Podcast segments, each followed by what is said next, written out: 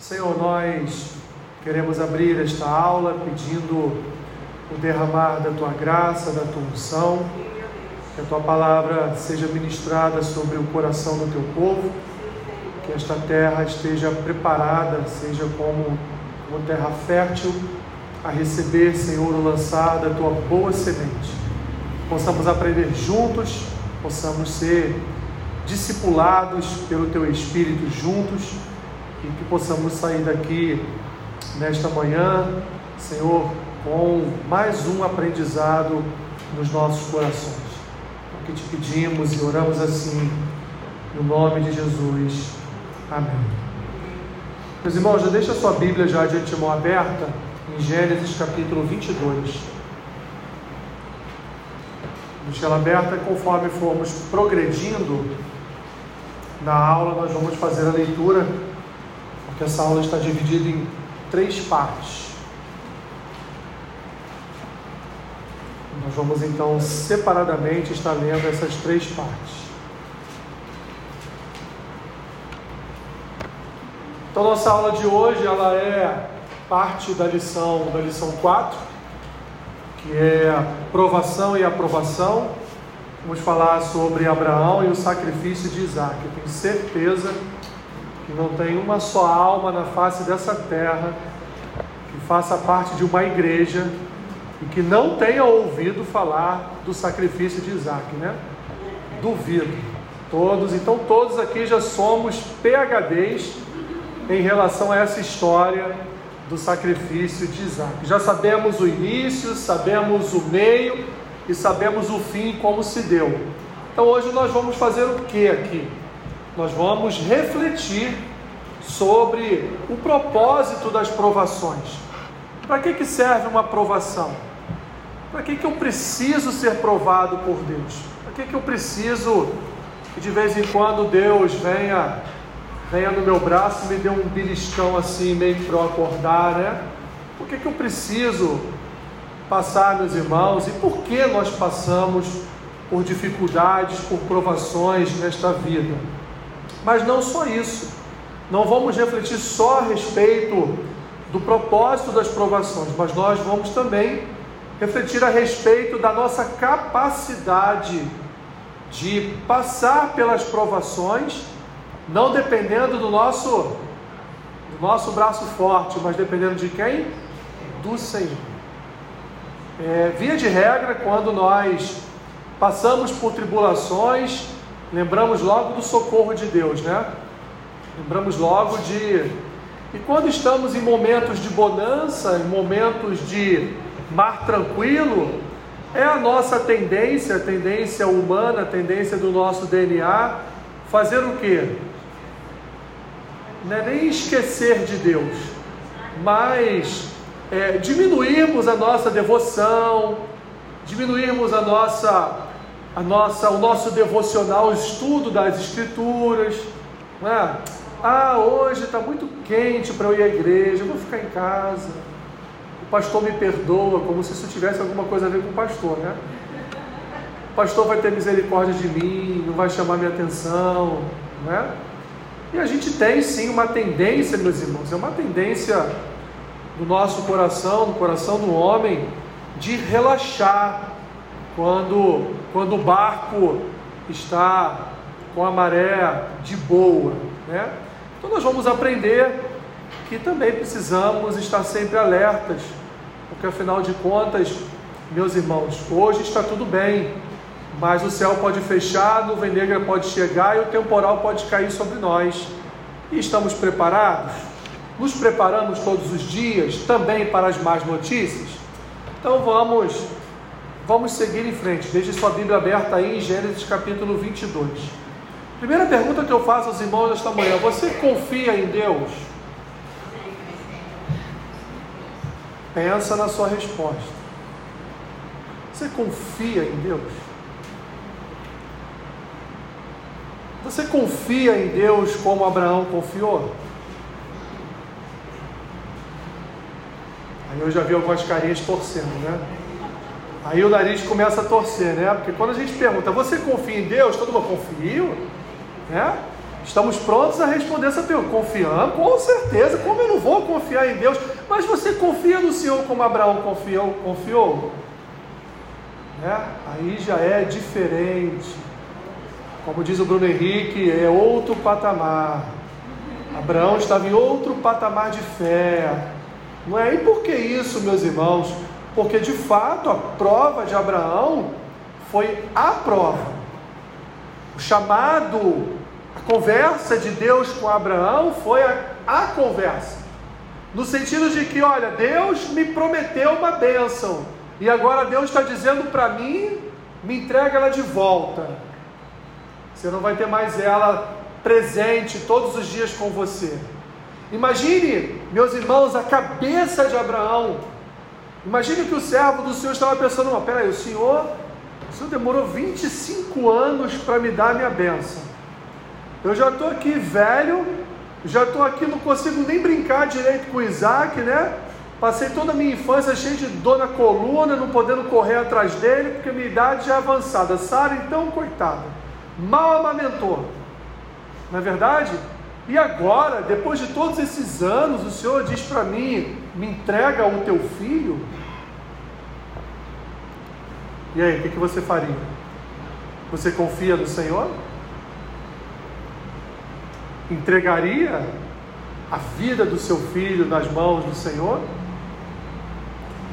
Esse é, meus irmãos, um dos assuntos mais difíceis de tratarmos na igreja, porque infelizmente, há alguns anos a igreja ela trata as questões do sofrimento na alma humana, ela trata as questões das tribulações como algo de Satanás. Isso aí foi um envio, foi Satanás com seus dardos inflamados, querendo destruir a minha família, a minha vida mas vocês já pararam para pensar um só momento que pode ser Deus enviando a tribulação? Por que não? Foi Satanás que falou com Abraão aqui? Foi Satanás que disse a ele: Me entrega o teu filho? Não, foi o Senhor, não foi Satanás. Então devemos entender, meus irmãos, que o sacrifício ele faz parte da vida, não só da vida do crente, mas o, mas o sacrifício não, desculpa, o sofrimento. O sofrimento faz parte da vida de todas as pessoas. Porque, como diz o autor de Eclesiastes, o sol e a chuva estão para todos. Quem veio hoje a pé para a igreja, veio caminhando para a igreja, pegou o mesmo sol que o ímpio que está agora voltando da balada da noite o mesmo. Assim como, se nós sairmos daqui, daqui alguns minutos estiver chovendo, vamos enfrentar a mesma chuva daqueles que hoje, ao invés de vir à igreja, estão indo para a praia, por exemplo. Porque o sol e a chuva estão para todos, o sofrimento também, meus irmãos. Porque o servo de Deus, ele não vai deixar de passar por provas ele não vai deixar de passar por sofrimentos. Por quê? Porque o sofrimento, a tribulação, faz parte da vida da humanidade.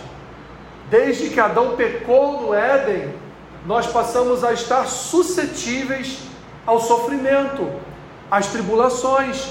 O problema é como enfrentaremos as situações adversas, como enfrentaremos os momentos de dor, confiando no Senhor, novamente com a minha analogia, como Abraão confiou, ou confiando no Senhor até a página 3. Não, até aqui eu confio. Na página 4 em diante, não, eu não posso fazer isso. Há quem diga, portanto, que o cristão ele não pode sofrer. Sim, meus irmãos, o cristão pode sofrer e o sofrimento na vida do cristão faz o cristão, o verdadeiro cristão, crescer na sua fé, na sua perseverança, na sua devoção. Faz o verdadeiro cristão ter maturidade espiritual. Como cresce uma criança? Criança, quando está aprendendo a andar, o que ela faz? Cai várias vezes, não é isso? A criança, quando está naquele processo de engatinhar e já começar ali a botar a mãozinha no, numa estante, numa mesa, numa cadeira para ficar de pé, ela daqui a pouco ela pum, cai, né? A gente ouve o barulho da fraldinha no chão, né? Barulhinho gostoso esse. Da fraldinha no chão e ele rindo ou chorando, né? Depende. Mas a criança cai várias vezes.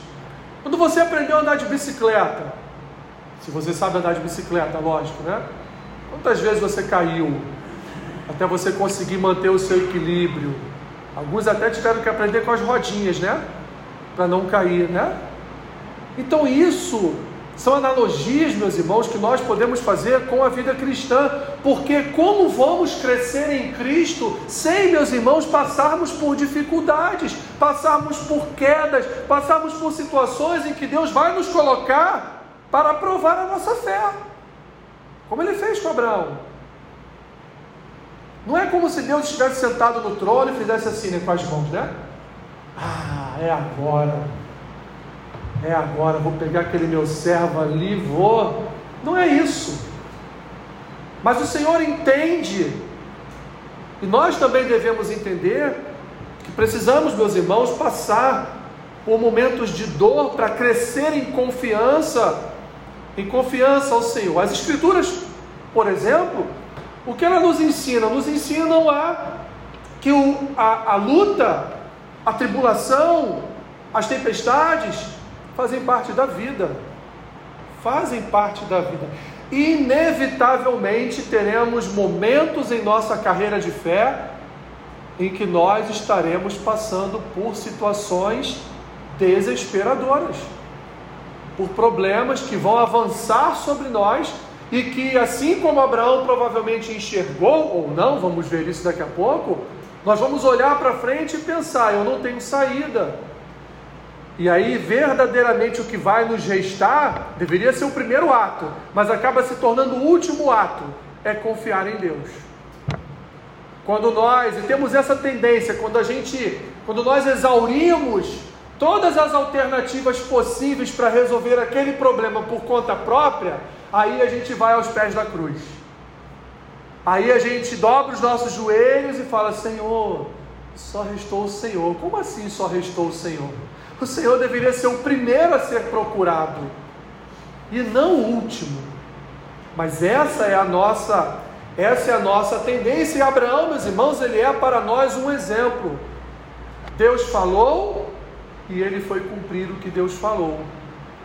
Em nenhum momento ele questionou, em nenhum momento, vamos ver no texto bíblico, em nenhum momento ele murmurou, pelo menos assim nos descreve Moisés em Gênesis 22. Em nenhum momento vemos aqui a murmuração, vemos aqui reclamação, vemos Abraão dizer para Deus: Mas Senhor, 25 anos depois, agora meu filho já jovem, 25 anos para que eu tivesse um filho, o Senhor nos deu um filho, disse para nós que esse filho é o filho da promessa. De mim e dele sairia uma grande nação, como agora o Senhor, já na fase adolescente ou jovem de Isaac, o Senhor vai me tomar e a sua promessa? Não, Abraão não fez isso. Abraão só creu. Pegou Isaac pela mão e vamos ali, meu filho, vamos, vamos sacrificar ao Senhor ali no Monte Moriá. Exatamente isso que aconteceu. Então a primeira parte da nossa lição fala a respeito dessa caminhada até o sacrifício. Indo até o sacrifício. Então vamos fazer a leitura de Gênesis 22, do versículo 1 ao versículo 8, que diz assim: Depois dessas coisas, pôs Deus Abraão à prova e lhe disse: Abraão, este lhe respondeu: Eis-me aqui. Acrescentou Deus: Toma teu filho, teu único filho Isaque, a quem amas, e vai-te à terra de Moriá. Oferece-o ali em holocausto sobre um dos montes que eu te mostrarei. Levantou-se, pois, Abraão de madrugada, e tendo preparado seu jumento, tomou consigo dois dos seus servos e a Isaque, seu filho. Achou lenha para o holocausto e foi para o lugar que Deus lhe havia indicado. Ao terceiro dia, erguendo Abraão os olhos, viu o lugar de longe. Então disse a seus servos: Esperai aqui com o jumento. eu e o rapaz iremos até lá, e havendo adorado, voltaremos para junto de vós. Olha o que Abraão diz: Irei até lá com o rapaz, e depois de adorar, ele disse o que? Eu voltarei? Ele diz: Voltaremos para vós. Olha, Abraão já estava lá na frente. Continuando. Tomou Abraão a lenha do holocausto e a colocou sobre Isaac, seu filho. Ele, porém, levava nas mãos o fogo e o cutelo. Assim caminhavam ambos juntos. Quando Isaac disse a Abraão, seu pai, Meu pai, respondeu Abraão: Eis-me aqui, meu filho. Perguntou-lhe Isaac: Eis o fogo e a lenha. Onde está o cordeiro para o holocausto? Respondeu Abraão: Deus proverá para si, meu filho, o cordeiro para o holocausto. E seguiam ambos juntos. Então o que nós vamos ver no primeiro momento é o que? Abraão conduzindo, Abraão recebendo de Deus a aprovação. Abraão, pega o teu filho e me oferece lá em Moriá. Abraão separa dois servos, separa Isaac e vai até Moriá. Repito, não vemos murmuração, não vemos questionamentos, vemos apenas um homem, um homem seguindo aquilo que Deus havia determinado, sem pestanejar, sem duvidar. E vai além.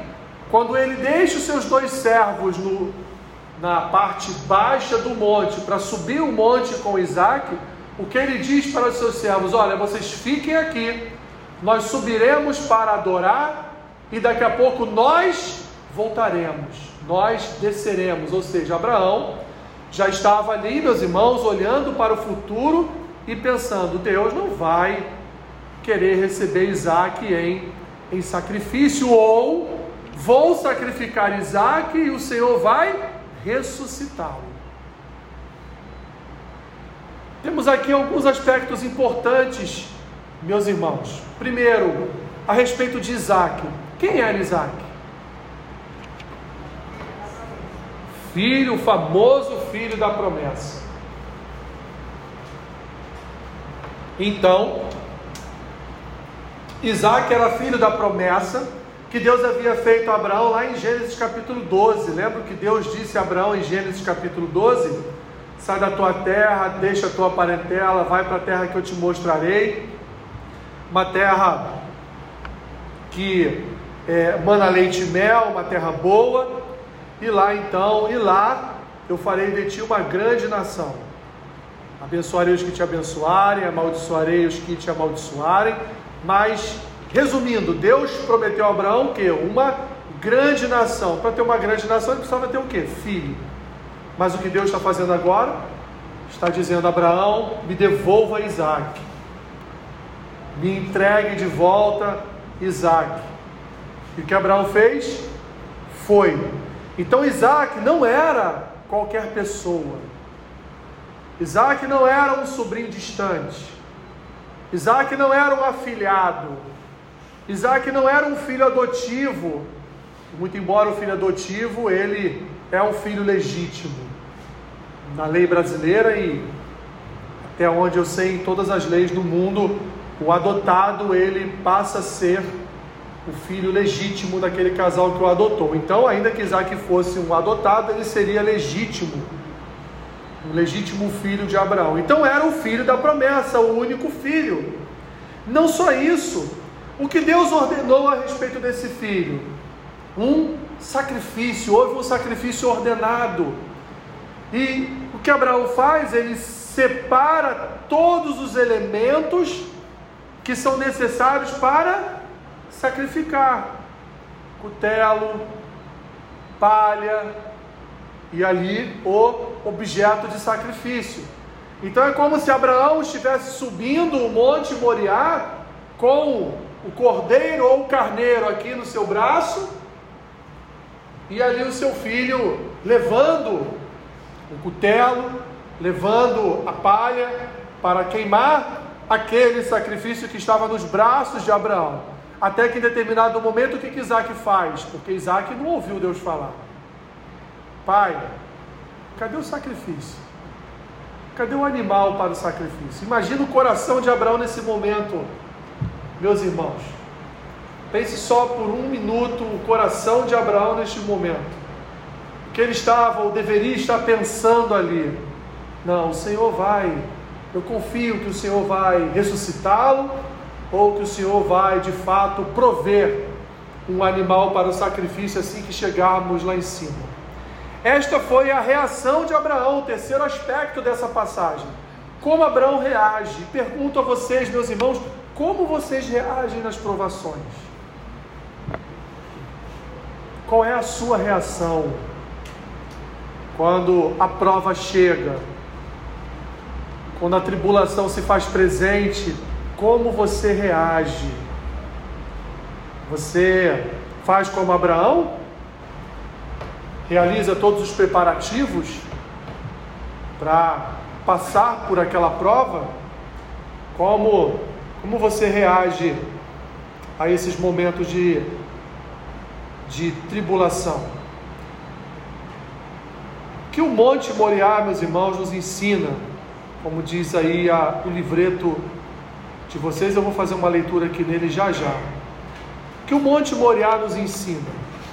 O que esta primeira parte de Gênesis 22, versículo 1 a 8, o que, que ela tem a nos ensinar, meus irmãos?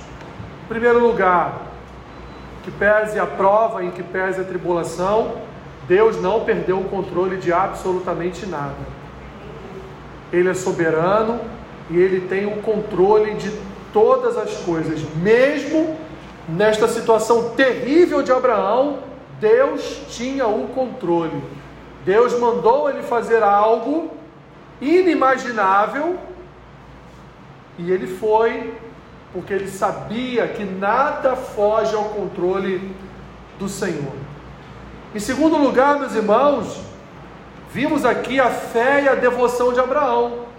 Abraão, ele recebeu a prova do Senhor e ele foi realizar aquela prova com fé, confiando o que? Que ele voltaria, que ele e Isaac desceriam do monte e reencontrariam os servos, os dois servos que Abraão havia deixado lá na parte de baixo do monte. E não só isso. Não só isso. Nós podemos também, meus irmãos, aqui vislumbrar que Abraão era um homem temente ao Senhor, porque Abraão era um homem que ouvia o Senhor. Você hoje ouve o Senhor? Você hoje ouve o Senhor? Ouve, né? Através de quê? Da sua palavra. Então, se em algum momento da sua vida houver uma prova, uma prova que talvez seja maior do que as suas possibilidades, você que já está bem treinado, bem discipulado pelas escrituras, você vai o que? Vai crer na verdade das escrituras. Você vai crer que o Senhor tem o controle, você vai crer que a tua fé é sobrenatural, você vai crer que o Senhor não é Deus de fazer ou de realizar atos de maldade, o Senhor é bom o tempo todo, como diz lá é, aquele filme, né?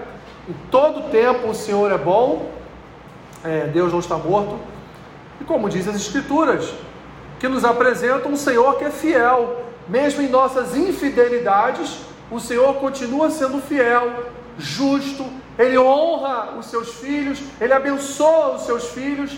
Então, Abraão, como homem temente ao Senhor, como homem que ouviu o Senhor, o Senhor mandando que ele saísse da sua terra, e até aquele momento Deus tinha, tinha realizado todas as suas promessas sobre a vida dele, por que, que ele ia duvidar da bondade do Senhor?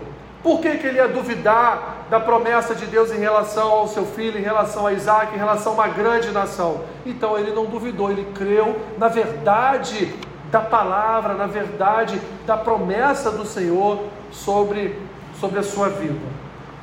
Até aí, alguma dúvida nessa primeira parte? Não? Fale agora ou cale-se para sempre. Vamos continuar então no texto Gênesis 22, do 9 ao 14, agora a segunda parte do texto, o segundo quadro do texto. Chegaram ao lugar que Deus lhe havia designado. Ali edificou Abraão um altar Sobre ele dispôs a lenha, amarrou Isaac, seu filho, e o deitou no altar em cima da lenha. E estendendo a mão, tomou o cutelo para imolar o filho. Mas do céu lhe bradou o anjo do Senhor: Abraão, Abraão! E ele respondeu: Eis-me aqui. Então lhe disse: Não estendas a mão sobre o rapaz e nada lhe faças, pois agora sei que temes a Deus, porquanto não me negaste o filho, o teu único filho. Tendo Abraão erguido os olhos, viu atrás de si um carneiro preso pelos chifres entre os arbustos. Tomou Abraão o carneiro e o ofereceu em holocausto em lugar do seu filho. E pôs Abraão por nome aquele lugar: O Senhor proverá. Daí dizer-se até o dia de hoje: No monte do Senhor se proverá. Que vemos então aqui, meus irmãos, essa segunda parte do texto.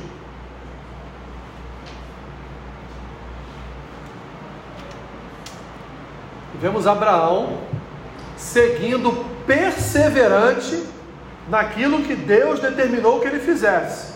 Ele agora vai além, porque levar o seu filho até lá em cima do monte é uma coisa, agora pegar o seu filho, deitar ele ali, meus irmãos, dispor o seu filho amarrado num altar de holocausto, aí é outro patamar.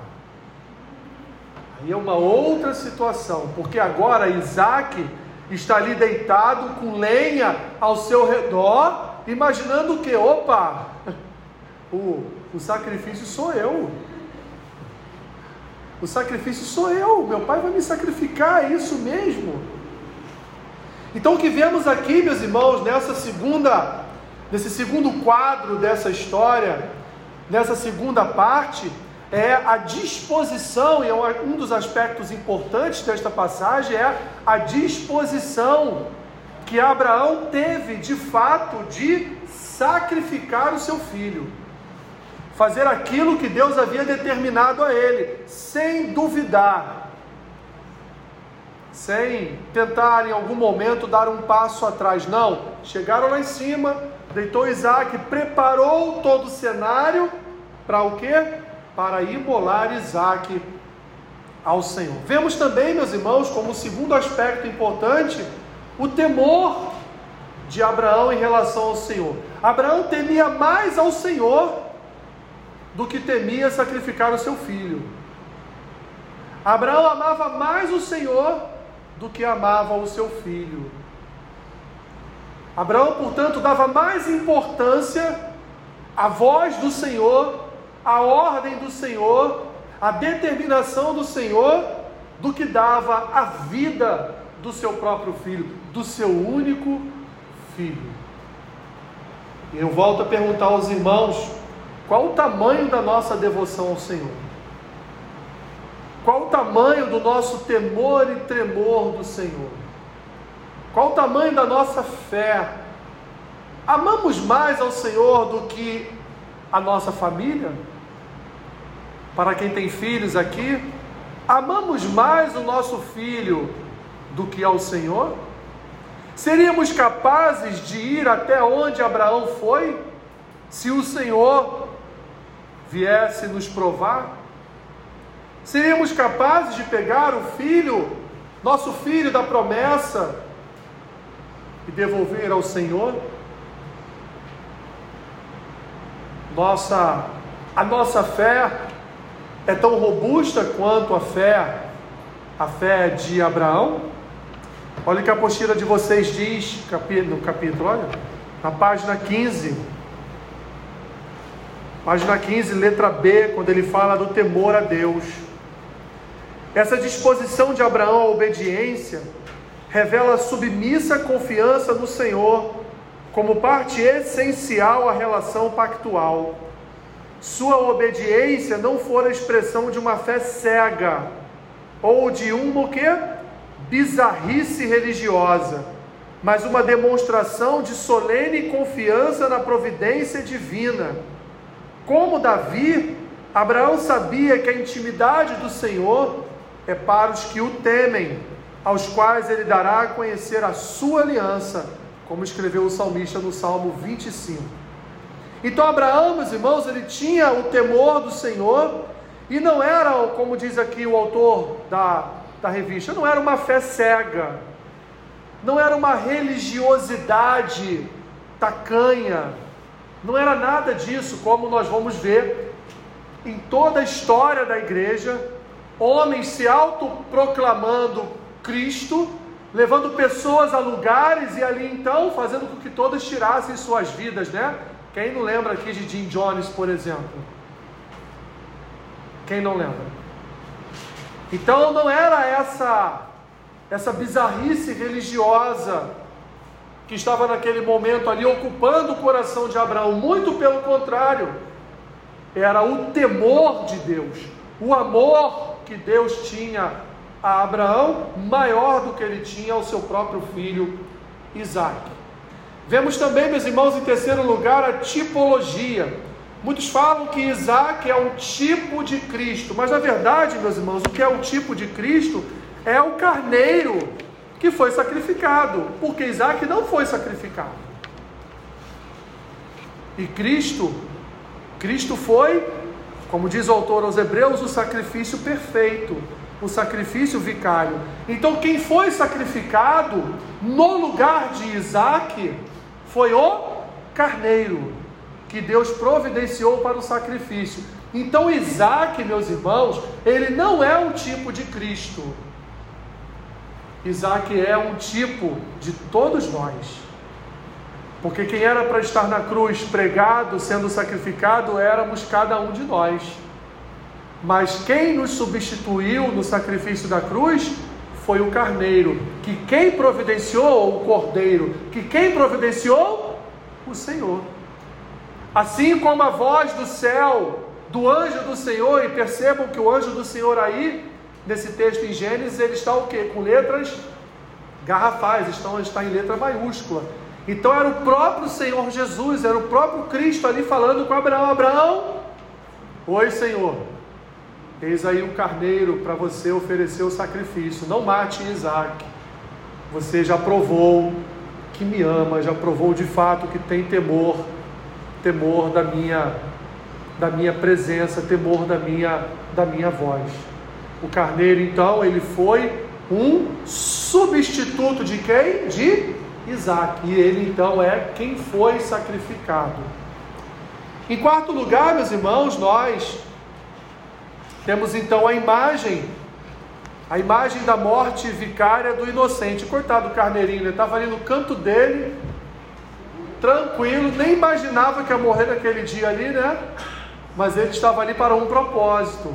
E o propósito era substituir a vida ali, substituir a morte de Isaac, assim como Cristo substituiu, meus irmãos, também, também a nossa morte. O que podemos extrair desta segunda parte do texto para caminharmos para a última parte? O que podemos, meus irmãos, ver de aplicações para nós está aí na página 16 da sua apostila, letra C. O sacrifício do carneiro, em lugar de Isaac, nos ensina que devemos perseverar, confiantes em Deus, durante toda a provação, não apenas no começo, pois em toda a nossa vida cristã somos convocados a manifestar confiança em Deus como soberano governador e redentor dos que creem. E essa perseverança é um dos sinais dos verdadeiros crentes. Perseverança, meus irmãos, é um sinal principal de uma verdadeira vida, vida cristã. Crente que não persevera, ele, ele cai nos momentos de prova. Ele, ele é ali destruído nos momentos de provação. Portanto, devemos andar em confiança no Senhor, independente do que aconteça em nossas vidas. Terceiro quadro, então, meus irmãos, e último, vai do versículo 15 ao versículo 19 de Gênesis 22, que diz assim: Então, do céu bradou pela segunda vez o anjo do Senhor a Abraão e disse: Jurei por mim mesmo, diz o Senhor, porquanto fizeste isso e não me negaste o teu único filho. Quem deveras te abençoarei e certamente multiplicarei a tua descendência como as estrelas dos céus e como a areia na praia do mar. A tua descendência possuirá a cidade dos seus inimigos, Nela serão benditas todas as nações da terra, porquanto obedeceste a minha voz. Então voltou Abraão aos seus servos e juntos foram para Berseba, onde ali fixou uma residência. Então vemos em último lugar o que, meus irmãos? Os benefícios, as bênçãos da aprovação, porque você já viu o que acontece depois de uma grande tempestade? Hein? De vez em quando vemos um arco no céu, né? Ou então vemos aquele cheirinho de terra por causa da, da água da chuva brotando, né? É, a tempestade é necessária para alimentar toda a natureza, mas também para que os rios estejam cheios, para que o homem tenha água para beber e tantos outros benefícios, meus irmãos. Mas o que nós vemos aqui especificamente na provação de Abraão são alguns, alguns benefícios. Quais benefícios são esses? Estão dentro dos aspectos importantes da página 16 da apostila de vocês. Em primeiro lugar, Deus confirma o seu pacto. Deus vai dizer para Abraão: hoje então eu vou confirmar. Novamente a voz do anjo do Senhor fala com Abraão: Eu vou confirmar sobre você o que? Aquilo que eu prometi lá atrás. A tua descendência será grande sobre a face da terra. Então Deus, ele reafirma o seu pacto, ele cumpre, confirma ali o seu pacto sobre a vida de Abraão. Não só isso, Deus vai garantir, portanto, através da confirmação do pacto, Deus vai garantir o cumprimento das promessas e vai dizer a Abraão: Olha, Abraão, entre linhas, esse tipo de prova aqui nunca mais vai existir, ok? Essa prova foi uma prova grande é, para você, para eu confirmar toda uma descendência de adoradores, de homens e mulheres tementes ao meu nome, de homens e mulheres que seguem a minha palavra, de homens e mulheres que são fiéis ao meu chamado. Então, o que nós vamos ver na história da igreja são homens e mulheres entregando suas próprias vidas em prol do Evangelho. Vamos ver homens e mulheres, inclusive nos tempos de Roma, entregando até mesmo seus filhos ali no Coliseu Romano para serem sacrificados juntamente com eles. Famílias inteiras eram sacrificadas. Vamos ver isso então em toda a história da igreja: homens e mulheres se levantando como Abraão e confiando plenamente na bondade do Senhor, mesmo perdendo as suas vidas, mesmo suas histórias sendo arrancadas das suas vidas, eles confiaram no Senhor até o fim e hoje certamente vivem na presença do Senhor, esperando a consumação de todas as coisas. Vemos, portanto, meus irmãos, também os dividendos desta, desta aprovação, pois o Senhor garante o que Abraão? Garante que Abraão vai que a descendência de Abraão vai possuir a terra dos seus inimigos, a terra dos seus adversários. Que em que pese eles chegarem à terra prometida já lá com Moisés, Moisés não entrou na terra, mas entrando na terra com Josué, o que eles vão encontrar? Inimigos. E o que Deus faz? Deus lembra da sua promessa, ainda que estivesse diante de uma geração incrédula, pecadora, infiel, Deus, meus irmãos, ainda assim lembra da sua promessa de pacto com Abraão, não só em Gênesis 12, não só em Gênesis 22, mas Deus vai lembrar que aqueles que ali estão entrando em Canaã são o que? Filhos da promessa de Abraão. E Deus vai fazer o que? Vai dar a eles vitória. Primeira vitória em Jericó, e vai depois dar mais vitórias a eles em relação à terra, e eles vão então conquistar a terra e vão morar na terra, vão pecar na terra, vão idolatrar na terra, vão cair naquela terra, vão para uma outra terra, cerca de 70 anos em cativeiro, vão voltar daquela outra terra, voltando para sua terra, e Deus vai continuar cumprindo suas promessas, como cumpre até hoje, sobre os descendentes de Abraão que estão lá em Israel, e sobre nós, descendentes de Abraão pela fé, que é a sua igreja e ele vai cumprir também uma terra, só que a nossa será a nova Jerusalém, que descerá dos céus e que nós ocuparemos no futuro.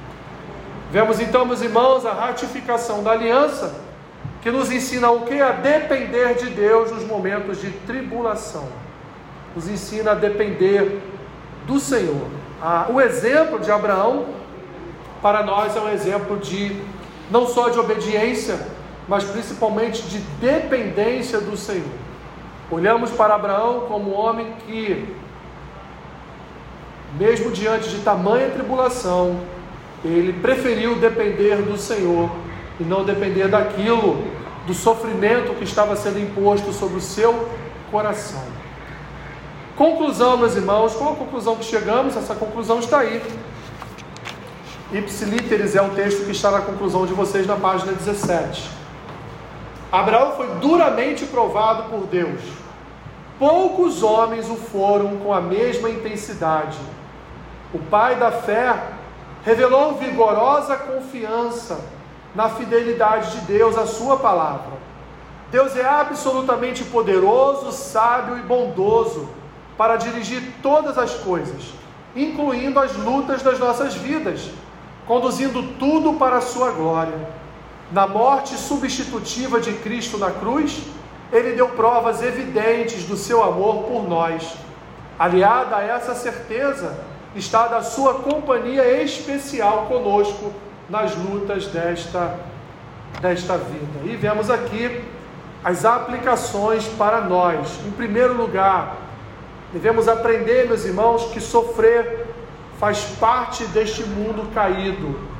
Desde que Abraão pecou, que o homem passou a estar suscetível a, ao sofrimento, às tribulações, às lutas desta vida. Em segundo lugar, devemos viver conscientes de que Deus está no controle absoluto de todas as coisas. Meus irmãos e minhas irmãs, nada foge ao controle de Deus. Confie no Senhor. Não há absolutamente nada neste mundo que fuja ao controle do Senhor. Alessandro, nem as guerras, nem as guerras, nem as maldades, nem as catástrofes naturais, meus irmãos, nada foge do controle do Senhor. Ele tem o domínio, o poder, o controle, a autoridade sobre todas as coisas. Não só que acontece na terra, mas sobre todas as coisas que ocorrem e que acontecem no universo. Nada sai do controle do Senhor. Nada. Em terceiro lugar, resista ao pecado da murmuração e da incredulidade em dias de provação. Temos, meus irmãos, por natureza adâmica, temos por causa do nosso DNA adâmico, temos essa natureza, essa mania de quando um problema surge, nós reclamamos imediatamente. Sofrimento faz parte da vida, Deus tem o um controle sobre todas as coisas, então para que, que eu vou murmurar se eu posso dobrar os meus joelhos e entregar a minha causa ao Senhor da minha vida? ao Senhor da minha história. Para que que eu vou murmurar? Para que que eu vou reclamar? Eu vou dobrar os meus joelhos e vou dizer: Senhor, está aí o sofrimento. Eu vou passar por ele, mas eu preciso passar com o Senhor. Sem o Senhor eu sou incapaz de passar por esta grande e terrível prova. Em último lugar, meus irmãos, atente para os possíveis escapes providenciados por Deus para você. Por exemplo, Deus providenciou o cordeiro e nós escapamos o que? Da condenação eterna. Então, todo problema, toda tribulação tem uma solução. Podemos até não enxergar. Olha que engraçado. Abraão subiu com Isaac. Isaac foi preparado para o sacrifício, mas em nenhum momento Abraão reparou que perto dele já tinha um animal, tinha um carneiro ali. Ou esse carneiro surgiu do nada? Esse carneiro desceu do céu? Não, esse carneiro estava ali, em algum lugar. E no momento de imolar Isaac, o anjo do Senhor falou: opa, peraí, você já provou que me ama. Olha o carneiro ali, ó, escondidinho ali, pertinho do arbusto ali, ó. Está ali ele. Da mesma forma, meus irmãos, às vezes não podemos enxergar a solução para o nosso sofrimento, mas ele pode estar ali ao nosso lado. E na hora que Deus quiser, quando for o momento e a hora dele, ele vai, vai dizer: Olha, está aqui. A solução para o problema está aqui. A solução para a sua tribulação está aqui. Então agora desfrute da minha bênção, desfrute da bênção e das dádivas, das dádivas do Senhor. Amém? Amém. Alguma dúvida? Fale agora. Nenhuma? Então vamos orar para você ter o seu intervalo, depois voltarmos para o culto. Obrigado por tua palavra nesta manhã, Senhor. Obrigado pela oportunidade que tivemos de participar da escola bíblica, de ouvir a tua palavra, de sermos aqui, Senhor, discipulados pelo teu Espírito e fortalecidos na nossa fé, fortalecidos em nossa comunhão, fortalecidos em nosso amor por ti. Senhor, que tenhamos a mesma fé de Abraão, que o Senhor nos ajude, Senhor, andarmos em confiança como Abraão, teu servo, andou pois ele é para nós um exemplo de fé, um exemplo de graça, um exemplo de temor e tremor. Que venhamos a ter este mesmo temor e tremor por ti. É o que te pedimos, Senhor, em nome de Jesus. Amém.